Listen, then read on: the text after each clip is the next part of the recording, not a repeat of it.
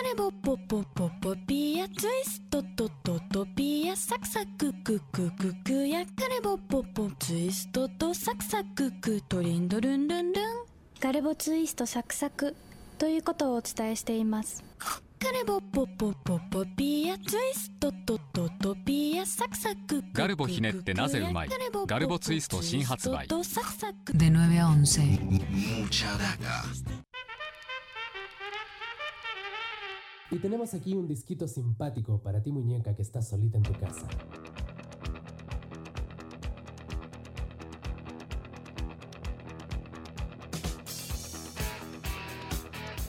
Muy bien, en el mundo del periodismo se habla muchas veces de las no noticias, ¿no? De la- la- las cosas que no sucedieron, como ¿para qué me contás esto si en realidad no está pasando, ¿no? Muchas veces también son cosas que se inventan o se trata de tergiversar la historia, pero en este caso vamos a hablar de no noticias que realmente vale la pena contar, porque son conciertos anunciados, cosas que pensábamos que iban a pasar, nos cebamos, nos entusiasmamos, nos emocionamos y sin embargo nos quedamos sin el pan y sin la torta, de eso prometió hablar hoy Leo Acevedo. Leo.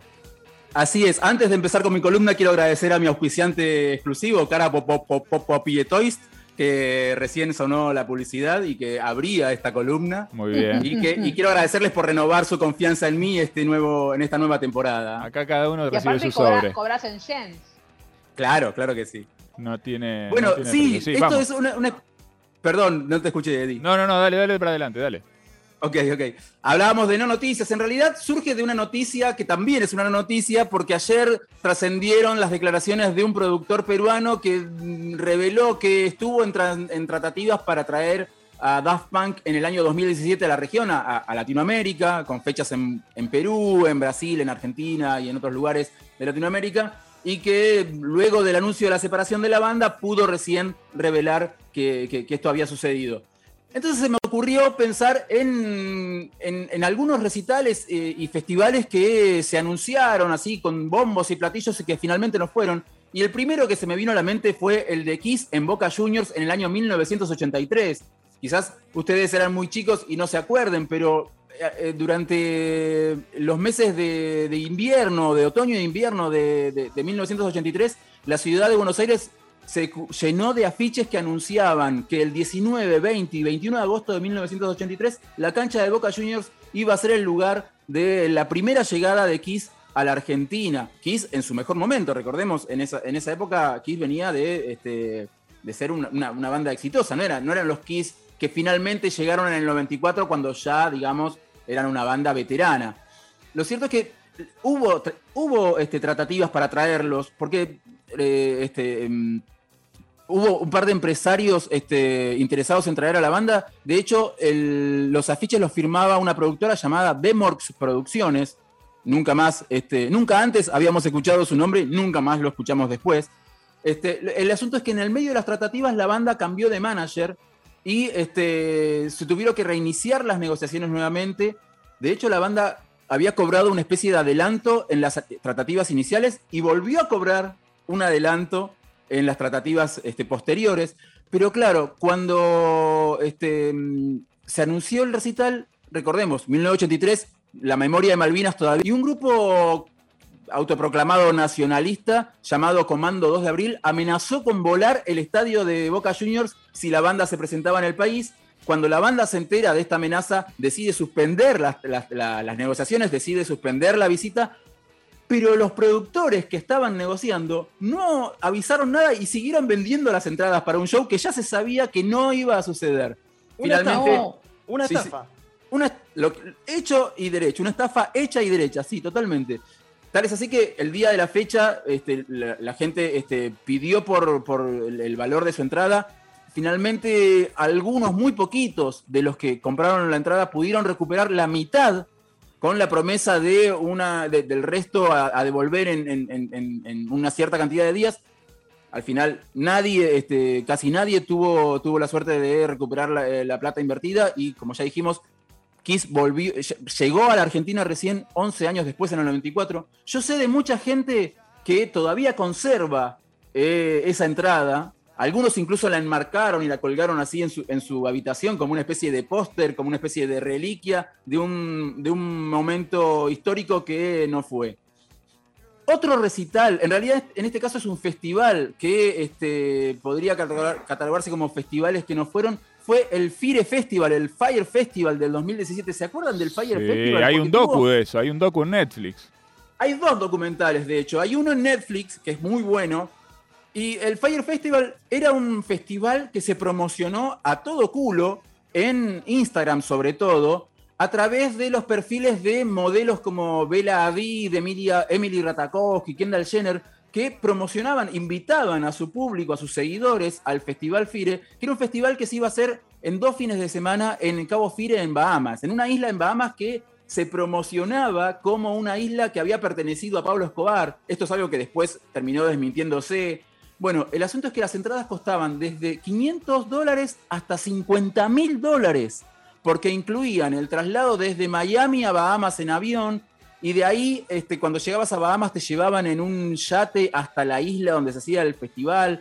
En, el- en- la isla te prometían que te iban a alojar en cabañas este, con vista al mar, este, cabañas que, que podías tirarte al, al- al mar directamente desde tu habitación, este, con comida este, eh, hecha por gourmets internacionales. Bueno, el asunto es que cuando eh, las, las entradas se, agotaron al toque, más o menos al mismo tiempo que los anunciaron, que anunciaron la venta de entradas, a los pocos, a los pocos minutos se empezaron a agotar. Mucha gente pagó mucha guita por este festival. Era un festival al que había que ir para estar en la pomada, digamos. Era un festival que venía a, a competir con el festival de Coachella, un festival que se hace en, en California, que es un festival muy top, muy este, de, de- de- de gente muy este, eh, hermosa, de, la beautiful people, digamos.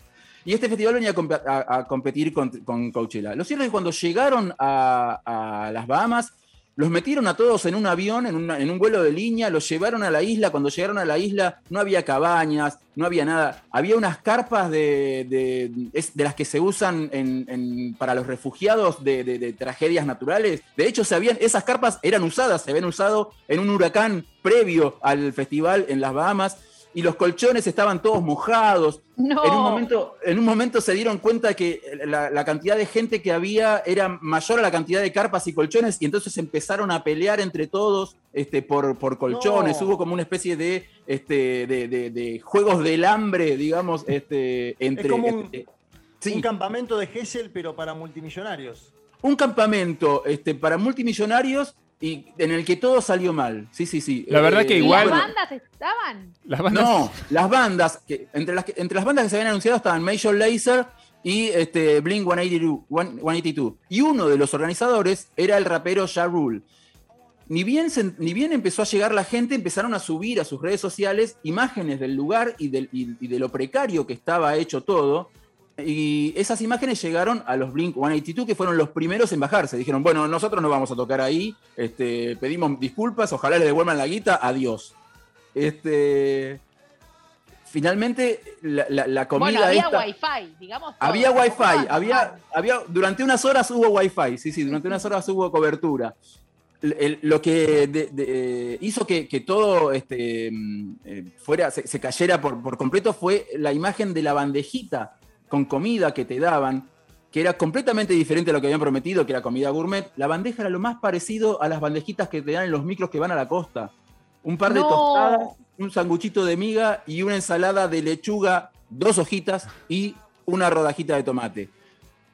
El- enseguida empezaron los, los- lo- las demandas para, para- para devolver la guita. El, el organizador, Billy McFarland, este, tuvo que afrontar una demanda de 100 mil, este, de 100 millones de dólares, perdón, este, y salió bajo fianza. Bueno, cuando salió bajo fianza, el tipo se puso las pilas, se rescató. No, a los seis días de salir bajo fianza, cayó otra vez porque estaba vendiendo entradas VIP este, falsas para, para otros eventos, para otros eventos así muy, este, muy, muy este, Reincidente, demandados. señor. Un militante, sí, un militante. No le Un- importaba un nada. militante de la estafa, sí, realmente un tipo este, comprometido con el fraude y con, con- con- con la estafa. Lo más doloroso de todo es también cuando ves en el documental se puede ver que eh, cagaron a toda la gente de la isla, que eran todos isleños que querían hacerse un mango laburando ahí, los cagaron a todos, ¿no?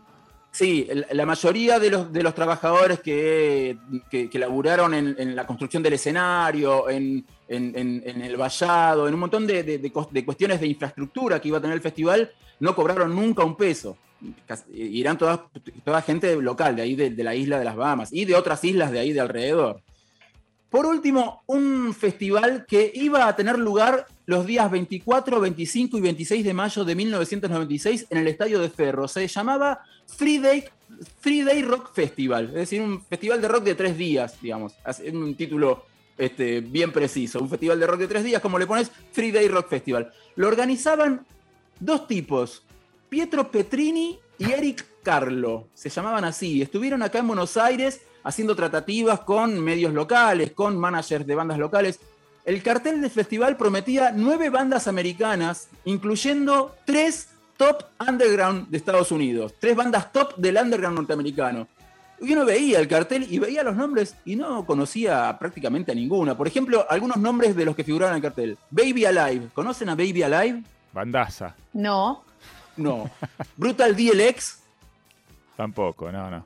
Y mi favorita, yo soy fan, aunque no escuché nunca, a esta banda, Telegram for Mongo. Buen nombre, muy buen nombre, ¿eh? Ah, Es más- muy buen nombre, Telegram como- for Mongo es como una, Yo- es como una burla a los que estaban comprando la entrada también, ¿no? Yo creo Ahí- que, amiga, date cuenta. Es, es el, el- el afiche era un amiga, date cuenta. Además, Sí. prometía cinco bandas que en ese momento eran bandas nuevas, ba- bandas emergentes. Dos minutos, Los Siete Delfines, Peligrosos Gorriones, Juana la Loca y parte del asunto. Lo cierto es que las entradas no se vendían, no se vendían. Entonces, a último momento anunciaron que el gran cierre, el gran finale del festival iba a estar a cargo de Charlie García. Las entradas costaban 20 pesos el campo para los tres días. Bastante bien, digamos. En año 96, uno a uno eran 20 dólares para, para un festival de tres días con un montón de bandas locales. Serían tres Y un- lucas hoy. ¿Cómo? Serían tres lucas hoy, digo, en la conversión. Sí, claro, claro, 3 mil pesos por un festival de tres días no está mal. Además venían Telegram for Mongo. Claro. Claro. Lo- los organizadores habían venido a, a Buenos Aires para, para estar presentes en, en- en- en la previa y aseguraban que iban a invertir un millón de dólares y que aunque esta vez, en esta primera vez, no iban a obtener ganancias seguramente, la idea de ellos era quedarse acá para instalarse en el mercado local. Bueno, lo cierto es que el día que este, se, iba a hacer el festival, empezaron a caer la gente de las empresas de, de escenario, de iluminación, y Eric Carlo dijo, espérenme, era un viernes, espérenme que el lunes me voy a Estados Unidos a buscar la guita y el lunes vuelvo. Bueno, todavía nunca llegó a, Estados Unidos Eric Carlo o nunca volvió a, Buenos Aires, nunca más supimos nada de él. Y este, las entradas que se vendieron, nadie recuperó la guita. Lo loco es que las entradas decían en el, en el texto de atrás, este, en el dorso, que para que fueran, para ser consideradas legítimas tenían que tener una marca de agua, así como los billetes. Y cuando uno miraba las entradas, ninguna tenía.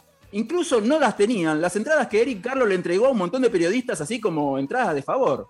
Así que era una maniobra trucha desde el vamos y no la vimos, no la vimos venir. Ni siquiera cuando en el cartel anunciaban a Telegram for Mongo como una de las bandas principales. Nos perdimos a Telegram, Formongo y un montón de bandas más. Tres historias de conciertos que nunca sucedieron, festivales anunciados que nunca pasaron y que, bueno, dejaron un tendal ahí en el camino. Las historias de Leo Acevedo. ¿Con qué cerramos, Leo? Cerramos dándonos el gusto de escuchar a los Siete Delfines, como hubiesen sonado en el Free Day Rock Festival en vivo, desde el disco Regio, una canción que se llama Placebo.